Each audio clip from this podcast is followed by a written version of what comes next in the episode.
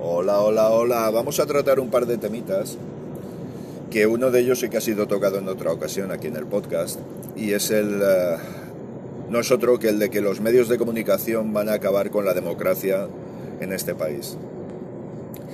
Es abrumador, es abrumador. Se está intentando quitar a Podemos de la escena pública a las buenas o a las malas, de cualquier manera, silenciando sus opiniones, silenciando a las ministras del grupo, silenciando todas las iniciativas que están tomando, afeando, ridiculizando y llevando al esperpento todas las iniciativas legales que han sacado adelante pese a su socio de gobierno.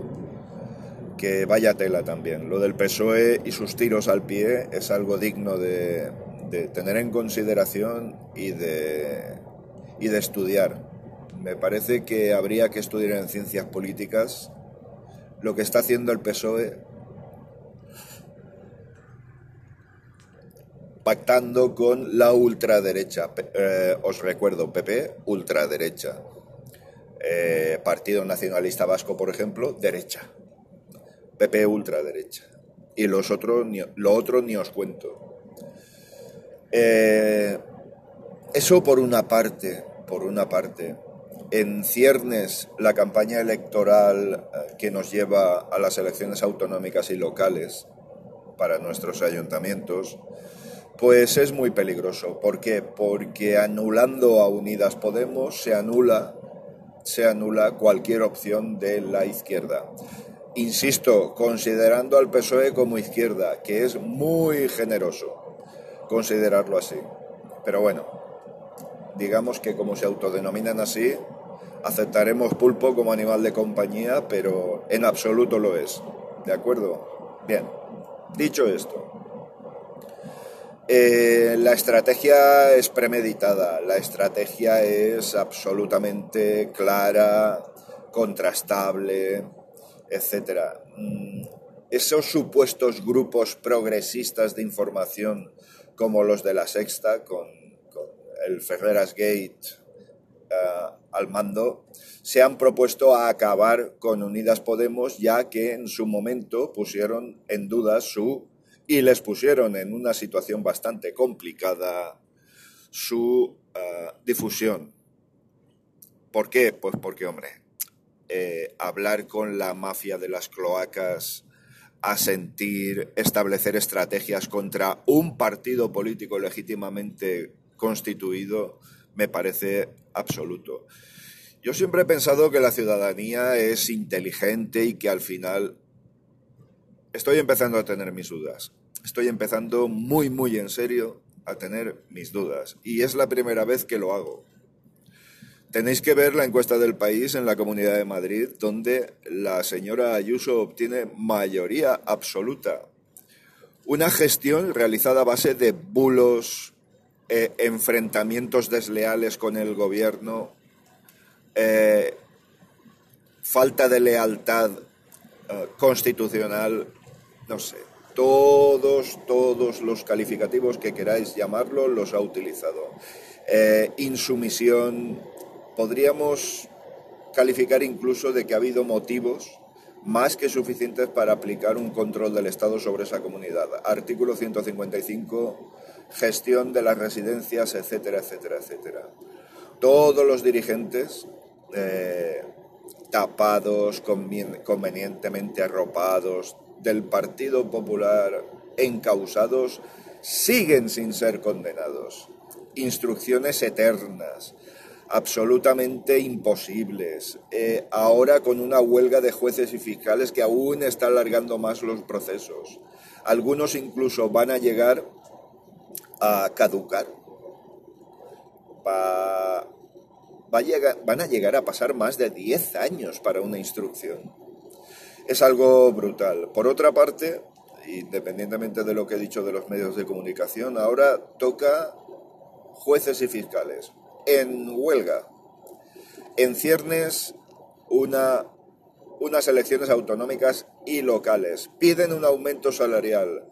El gobierno les propone un aumento de 45 millones de euros que son unas cifras como que muy, muy, muy mareantes. Llevan 20 años, 20 años haciendo una reivindicación, reivindicación blanda de esta cuestión. Y ahora, justo ahora, a un mes de las elecciones, no llega, no llega a un mes de las elecciones, eh, nos vienen con que van a hacer huelga.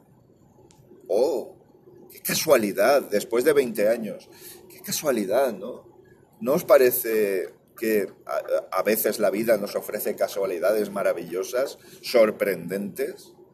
Sí, eh, así es, así es. Consejo General del Poder Judicial sin renovar. ¿Por qué? Porque no le da la gana al partido de ultraderecha llamado PP eh, renovarlo, pese a, que la pese a que la Constitución le obliga a ello.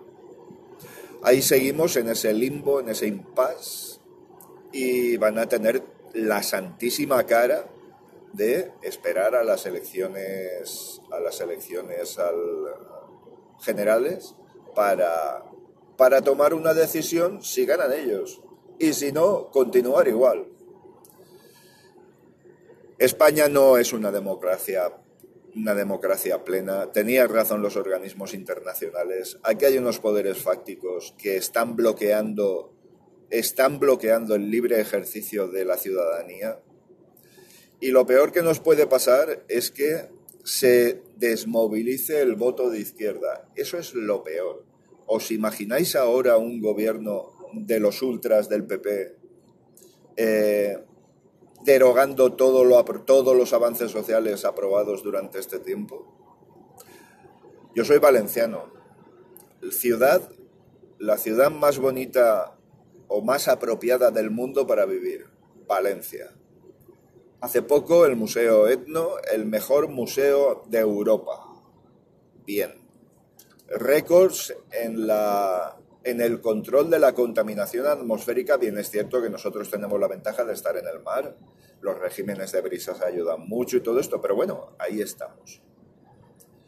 Y es muy posible que cambie de color. Es tremendo. O sea, lo de Valencia creo que va a ser eh, el punto en el que los bulos, la desinformación, la presión mediática haga de cambiar de opinión a la opinión pública que tienen una de las mejores ciudades o la mejor ciudad del mundo para vivir y no están de acuerdo. Es que tiene narices, ¿eh? es que tiene narices. Así que jueces, fiscales, medios de comunicación, eh, pretendéis acabar con la democracia. La población está más que demostrado que es permeable a esas intoxicaciones informativas Así que no lo vengo diciendo desde hace mucho tiempo. ¿eh? No soy bastante, no soy optimista con todo esto. Me da la sensación de que vamos a asistir a un cambio de ciclo, un cambio en el que volvemos, volvemos otra vez a las cavernas, volvemos a la ideología trampista de deshacer lo hecho y de volvernos ayatolás, ayatolás fundamentalistas me da la sensación. Espero que no. Pero todo parece indicar que como no nos movilicemos y votemos, los de izquierdas, los y las de izquierdas, lo tenemos como que bastante mal, ¿eh? En fin, que será lo que necesitemos. En todo caso, salga lo que salga, si en Madrid sale mayoría absoluta, que nadie se queje ya, ¿eh? Eh, que nadie se queje. Amigos madrileños, no os quejéis, es lo que tenéis y es lo que habéis elegido. Así que no vengáis con cuentos porque si alguien que solo lanza bulos, que se enfrenta con el presidente del gobierno, que se insubordina al Estado, que si eso es lo que queréis, de verdad eso es lo que queréis, pues nada, ahí lo tenéis apañaos vosotros, sed consecuentes con lo que habéis elegido y no os quejéis.